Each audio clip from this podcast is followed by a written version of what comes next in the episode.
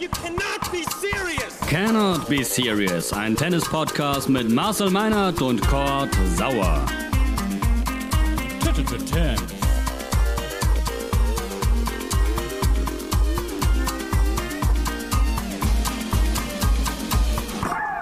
Auf einen Espresso aus Turin. Cannot be serious. Live bei den Nitro ATP Finals im Pala IP Tour. Wenn ihr äh, im Hintergrund so den ein oder anderen Applaus hört, dann liegt es daran, dass hier gerade Doppel gespielt wird. Äh, für uns Zeit, mal ein bisschen zurückzublicken, was an den ersten Tagen hier so los war. Und das mache ich nicht alleine. Das wäre fürchterlich langweilig. Ich freue mich riesig, dass äh, der liebe Kollege Klaus Bellstedt vom Spiegel mit dabei ist. Klaus, moin! Moin, moin. Hallo, liebe Zuhörer und Zuhörerinnen. Jetzt braucht es ausgerechnet Turin, dass wir beide uns nach einer Ewigkeit mal wiedersehen. Es ist eigentlich ein Skandal, aber es freut mich irgendwie umso mehr. Es ist eine Schande, Marcel. Ähm, Tausende WhatsApp flogen hin und her, hätte ich fast gesagt. Immer wieder nur virtuell. Ich glaube, das letzte Mal vor einem Jahr oder sowas auf einem Turnier gesehen. Ja, Für mich genau. ist es auf jeden Fall hier das erste Mal on-site seit einem Jahr wieder. Paris French Open im letzten Jahr, das war das letzte Mal, wo ich ähm, live dabei war. Umso mehr freut es mich, dich zu sehen und freue mich auch über die Einladung.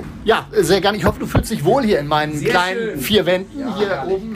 Der Schön Blick mollig, ist, ne? Schön mollig. Ja, es ist, das ist auch so ein Thema. Die Klimaanlage hier, wenn ich die jetzt anmache, Ja. dann falle ich morgen aus für den Rest der Woche. Dann zieht sie richtig schön in den Rücken rein. Ähm, der Blick ist nicht so schlecht von hier oben. Der Blick glaub ist ne? sowieso schön, Marcel. Wir haben ja gestern schon ein bisschen gesprochen. Also die Halle beeindruckt mich sehr, muss ich sagen. Es ist ein sehr schönes Setting. Ähm, jetzt diese ganze Lichtgeschichte, die ihr ja auch von zu Hause dann vielleicht auch äh, verfolgt und selber bewertet, kann man ja drüber streiten. Aber ich finde es irgendwie ganz, ganz lässig, ganz elegant. Stimmung ist gut, das Publikum ist fachkundig.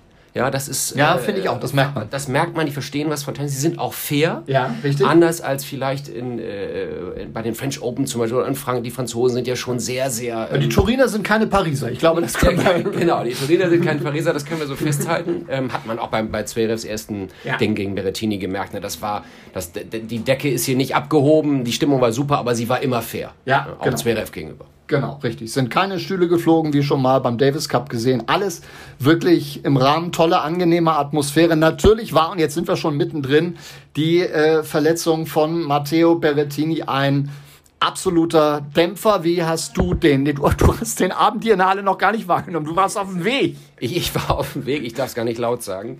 Äh, ich war auf dem Weg, der Flieger hatte so ein bisschen Verspätung und es wäre eh eine knappe Geschichte gewesen. Ich bin den Umweg über Mailand gegangen und dann noch mit dem Zug hier rüber und war, glaube ich, äh, im Hauptbahnhof Turin um 21.30 Uhr. Da war der erste Satz zwar noch nicht vorbei, weil das ja ein gigantischer erster Satz war, aber ich bin dann gar nicht mehr rangekommen. Die Akkreditierungsstation hatte schon dicht. Ich habe es mir dann zu Hause am Airbnb angeschaut und war natürlich, ähm, ja, war natürlich schockiert. Ich hätte mich ähm, ähm, sehr gefreut, wenn Matteo Berrettini noch die Chance gehabt hätte, dieses Match weiterzuspielen. Es war ein hochklassiger erster Satz ähm, und jetzt wollen wir gucken, ähm, wie es weitergeht. Also ganz aktuell können wir vielleicht ja schon mal ähm, unseren Hörerinnen und Hörern verraten, ähm, die Chance besteht noch, dass er spielt. Ich weiß nicht, was du noch gehört hast. Ähm, also die italienischen Zeitungen machen heute auf mit er möchte spielen. Es wird also eine Last-Minute-Entscheidung. Sinner äh, ist bereit, steht bereit, trainiert auch. Ähm, äh, ich habe ihn selber jetzt nicht gesehen, aber ähm, es wird auf jeden Fall bis zur letzten Sekunde rausgezögert, ob er spielen kann. Vielleicht nochmal deine, deine eigene Einschätzung. Ja, genau. Yannick Sinner hat mit äh, Daniel Medvedev heute Morgen trainiert hier auf dem Court. Einerseits, um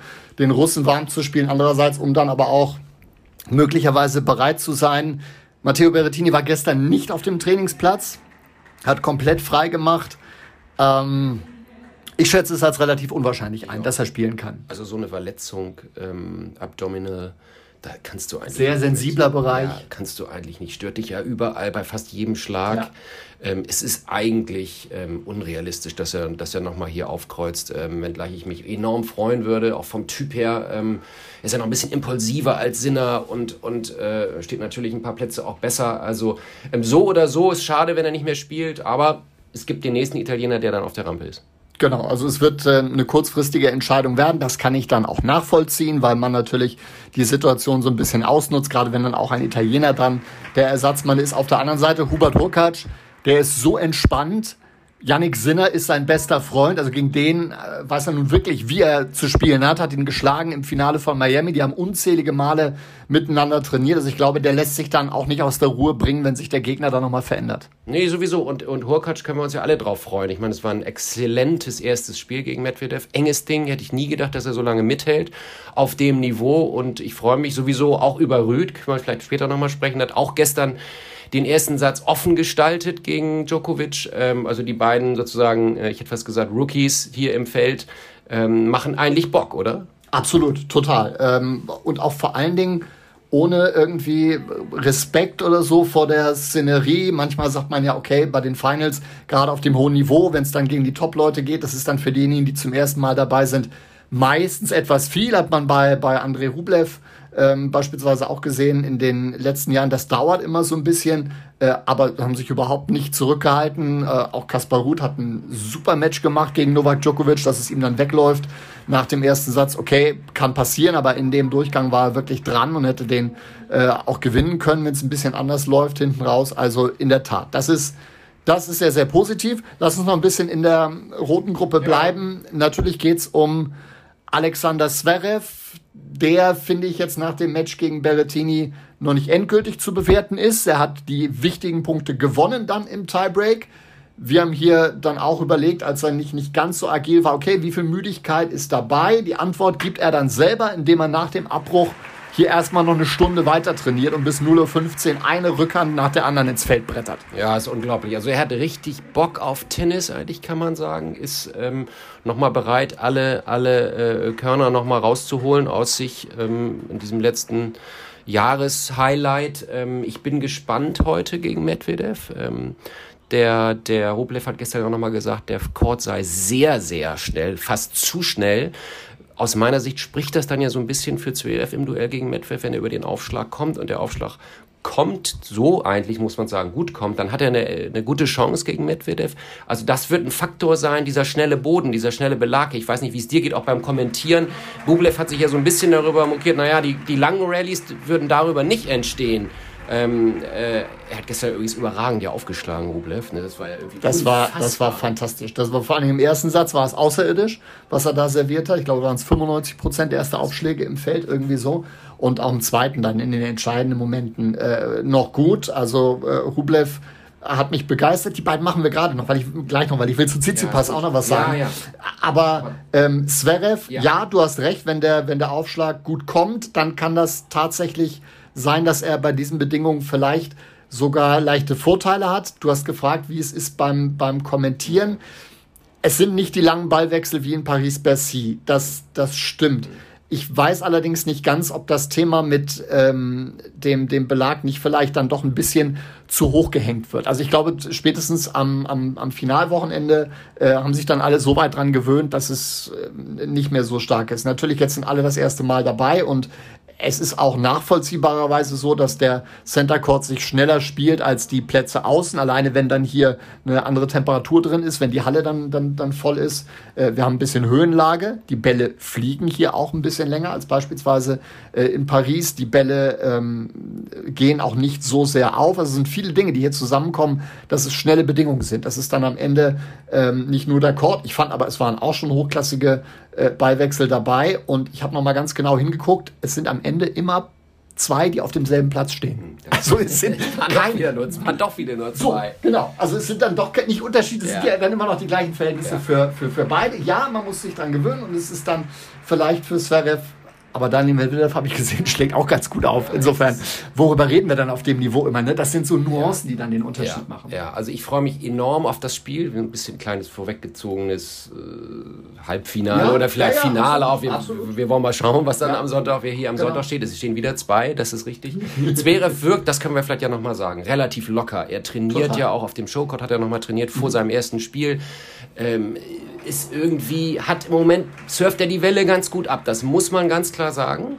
Ähm, abschließend können wir ihn noch nicht bewerten, weil er eben noch nicht zwei, drei Sätze gespielt hat. Also der erste Satz äh, gegen Berrettini war absolut überzeugend in den, in, den, in den wichtigen Punkten dann da gewesen, auch im Tiebreak und so weiter. Ähm, es, wird, es wird enorm spannend heute zu beobachten, wie er hier gegen Medvedev, der natürlich auch ja, irgendwie einer der Spieler der Saisons ist, sowieso, ähm, äh, was er da für ein Rezept findet, diese Goofy gegen den Goofy Medvedev, hätte ich fast gesagt. Goofy, das nehme ich mir mit. Er hat die letzten sechs Spiele bei den Finals, wenn wir dann London nochmal reinnehmen, alle gewonnen. Also das sind wirklich so zwei Surfer, die dann da ja. äh, aufeinandertreffen. Das wird ein, ein spannender Tag. So, und in der anderen Gruppe Djokovic gegen äh, Kaspar Ruth. Ja, das haben alle erwartet, dass das der Serbe ja. gewinnt. Aber wir haben es gerade eben schon mal angerissen, das war ein enges Ding gestern. Ja, das war gerade im ersten Satz. Ich meine, Ruth fängt an mit einem Break, geht 2-0 in Führung, hält die Führung, dann am Ende wird es dann ein bisschen enger. Der ist, hat ja total unbekümmert aufgespielt, hat, hat Djokovic die Stirn geboten, hat man fast gesagt, was, was will der kleine Bambi eigentlich hier?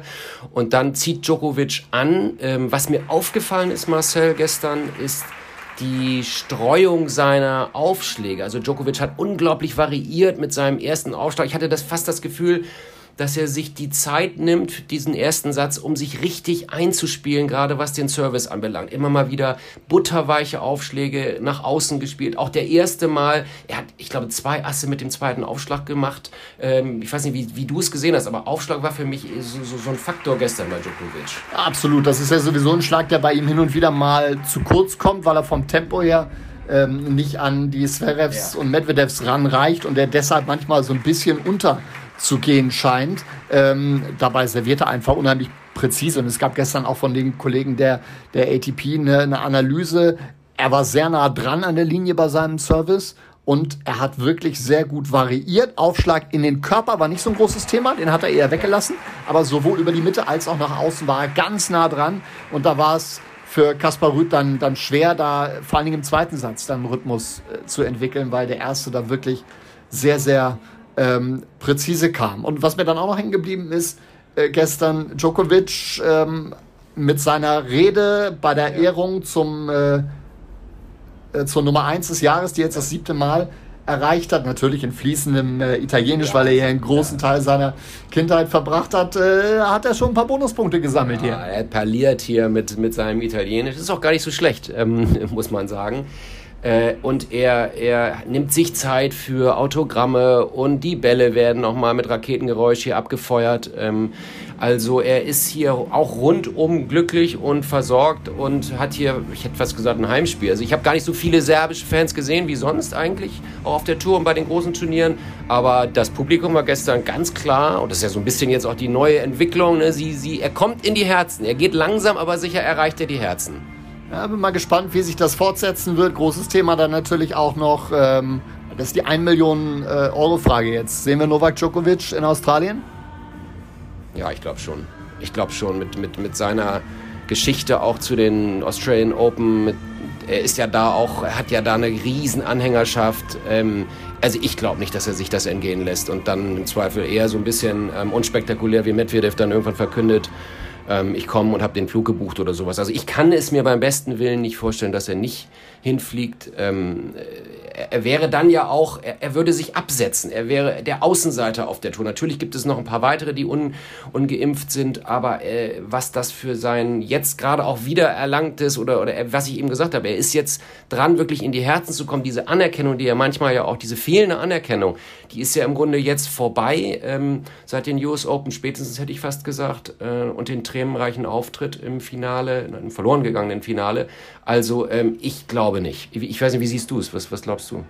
Ich finde das ganz schwer einzuschätzen. Ähm, so wie Novak Djokovic mit seinem Körper umgeht, kann ich mir halt bisher nicht vorstellen, und so wie er sich auch präsentiert hat, kann ich mir momentan nicht vorstellen, dass er sich impft. Ähm, ich kann mir aber auch nicht vorstellen, dass gerade bei dem, was wir aktuell erleben, äh, in Deutschland übrigens intensiver als hier in Italien, ja, ähm, dass Australien die Einreisebedingungen lockert. Äh, ich weiß noch nicht so ganz, wo da der, der, Weg, der Weg raus ist. Ich bin bei dir, er wird alles versuchen, um, um dabei zu sein. Wie das dann auch immer genau aussieht, werden wir uns angucken in den, äh, in den nächsten Wochen. Einer, das ist, ach, das ist auch wieder eine Überleitung aus der Hölle. Einer, bei dem wir nicht ganz genau wissen, wie es so medizinisch aussieht, ist Stefanos Tsitsipas. Wobei bei dem weiß ich momentan irgendwie so gar nicht, woran ich, woran ich bin. Das ist für mich gerade ein absolutes Rätsel, was der macht. Also irgendwas ist irgendwas ist verloren gegangen. Also ähm, im, im, Frühjahr bei den French Open ähm, irgendwie ist was weg und er wirkt auch äh, absolut beleidigt, hätte ich fast gesagt. Seine Auftritte auch vor der Presse gestern wieder äh, nach der Niederlage gegen Rublev sehr, sehr einsilbig. Natürlich, nach einer Niederlage willst du nicht, willst du nicht groß sprechen. Ähm, eine Kollegin hat ja nochmal gefragt, was es mit der, mit der Ellbogenverletzung zu tun hätte. Da, so hat er gesagt, na, no comment und so weiter. Also, äh, wir wollen jetzt hier auch gar nicht spekulieren, aber irgendwas ist verloren gegangen. Äh, diese ganze Geschichte, ähm, ihr erinnert euch, mit den Pausen und so weiter, ähm, die Toilettenpausen. Also, das hat ihm auf jeden Fall nicht gut getan. Es fehlt was in seinem Spiel. Ähm, er ist hier so ein bisschen, ja, er, er ist, also, vor einem Jahr hätten wir hier gesessen und gesagt, er ist ja einer der Top-Favorit, ist er für mich überhaupt nicht mehr. Nein, nee, genau. Also ich äh, bin reingegangen in dieses Match gestern gegen Andrei Rublev und habe gedacht, okay, das ist komplett offen, weil Rublev nun auch nicht wirklich großartig gespielt hat die letzten Wochen. Am, am Ende hat das dann verdient gewonnen. Es waren ja durchaus ein paar Momente dabei bei Tsitsipas, aber er kriegt überhaupt kein Momentum rein. Äh, es ist überhaupt kein, kein, kein Gesicht. Ähm, äh, Patrick Kühn hat gestern bei mir so schön gesagt, es fehlt irgendwie die, die Identität in, in, in seinem Spiel. Was macht Stefanos Tsitsipas geradeaus? Das könnte ich, das könnte ich dir gerade gerade nicht auf den Punkt bringen. Ich auch nicht. Also sehe ich ganz genauso. Es ist irgendwie total blass und vom Glanz der früheren Tage äh, ist irgendwie nicht mehr viel übrig. Wie gesagt, wir wissen nicht, was eigentlich richtig los ist. Er lässt auch nichts raus. Was ist mit dem Ellbogen? Keine Ahnung. Ich, ich glaube, ehrlich gesagt, ist, also sein Spiel wirkt nicht ähm, äh, gehandicapt oder sowas, so dass ich nicht glaube, nee, genau, genau. Verletzung wird es nicht sein. Aber ähm, irgendwas äh, äh lässt ihn sozusagen äh, nicht frei wirken. Ja. So kann man es vielleicht stehen genau. Der Kerl ist 23. Man, da kann man auch mal eine schlechtere Phase haben. Das ist ja überhaupt gar keine, gar keine Frage. Äh, aber er hat die Messlatte in, in vielen Bereichen halt selbst sehr, sehr hochgelegt, was das sportliche Niveau angeht, auch was die Außendarstellung betrifft. Und das ist jetzt alles irgendwie ziemlich zerbröselt in den letzten Monaten. Und das, das finde ich schade, dass er da in so vielen Elementen eingebüßt hat. Und wir werden uns auch das angucken, wie äh, das läuft in den, in den nächsten Tagen. Aber er ist auch in dieser Verfassung für mich gegen Kaspar Rüth äh, kein klarer Favorit. Nee, sehe ich, sehe ich genauso, insbesondere nach dem, was, was, was Kaspar Rüth in der, in der ersten, im ersten Spiel, im ersten Satz gegen Djokovic gezeigt hat. Ähm, wenn er das wieder auf die Platte kriegt, dann ähm, wird das ein schönes Spielchen. Und Tsitsipas, also gestern auch nochmal, Pressekonferenz vielleicht nochmal, er war auch irgendwie so, ohne jeglichen Drive in seinen Aussagen, was jetzt auch das weitere Turnier äh, betrifft. Also in dem Ausblick, was es war, es war so eine Art Gleichgültigkeit bei ihm zu spüren und das finde ich immer äh, total alarmierend. Wie gesagt, zu seiner Verteidigung, ja, er ist 23 und er hat gestern das Spiel verloren, dass er da nicht mit bester ähm, Stimmung ähm, in seinem Kaffee rührt und, und uns alle begeistert mit schönen Aussagen, ist klar. Aber, aber derartig blutleer, blödes Wort, aber es passt vielleicht ein bisschen, ähm, finde ich schon enttäuschend. Aber früher hätte er da gesessen und gesagt, okay, erstes ist daneben gegangen, ich habe ja noch zwei und wenn ich mein bestes Tennis spiele, dann kann ich auch Novak Djokovic schlagen. Äh, warum, warum eigentlich nicht? Hier ist gerade Satzball im Doppel äh, äh übrigens. Mektic, Pavic haben den ersten äh, verloren gegen Marcel Granollers und Horatius Sebastos. Das können wir jetzt hier fast mal mitkommentieren. Deciding Herrlich, Point. Marcel, das jetzt ist wunderbar. Wunderbar. Das ist ein bisschen Live-Feeling hier. Ja, richtig. Das, das wäre übrigens für ähm, Kevin Krawitz und Noria Tekao ganz gut, wenn sich das hier nochmal in die andere Richtung dreht und Mektic Pavic am Ende die, die Geschichte dann gewinnen, hätten sie zumindest rechnerisch noch eine bessere Möglichkeit. Ja, so, aber den Satzball haben sie jetzt erstmal nicht nutzen können. Das war eine Breakchance, fünf beide. Das, das dauert hier jetzt noch, ein noch einen Moment. Also auch wenn es ein schneller Belag ist, es sind äh, sowohl im Einzel als auch im Doppel ähm, jeweils durchaus längere Matches äh, dabei. Ja, und wir sind ja gerade erst am Anfang. Steht noch einiges bevor hier bei diesen Nitto ATP Finals. Ähm, Klaus, zum Abschluss, wer schießt hier den Vogel ab? Medvedev. Punkt. Punkt. Mehr, mehr sage ich nicht. Der, das ist der Goofy macht's. das Schlusswort. Und äh, so wie er sich zuletzt präsentiert hat, würde ich ihn auch vor Novak Djokovic nennen. Ähm, ich glaube, er kann einfach, einfach mehr Tempo machen, kann mit diesem Belag dann ein bisschen mehr veranstalten als, äh, als Djokovic. Und da würde sich dann so ein Endspiel, was wir in Paris, Bercy gesehen haben, gucke ich mir gerne hier auch nochmal an, äh, ob im Finale oder Halbfinale, wollen wir mal abwarten. Ähm, aber das könnte sich dann auch ganz schnell in Richtung Medvedev drehen. Das sehe ich ganz genauso. Mein Lieber, es war mir eine große Freude. Vielen Dank, dass du äh, dabei warst und den, den Spaß hier mitgemacht hast. Wenn äh, ihr Fragen, Anregungen habt zu unserem Podcast, jederzeit über Thames Magazin, über Hashtag äh, Cannot Be Serious. Ihr wisst, wie ihr uns erreichen könnt. Auch hier im fernen Italien einstweilen sagen wir Ciao aus dem Pala Alpi Tour und demnächst setzen wir wieder den nächsten Espresso auf. Tschüss, ciao, ciao, viele Grüße.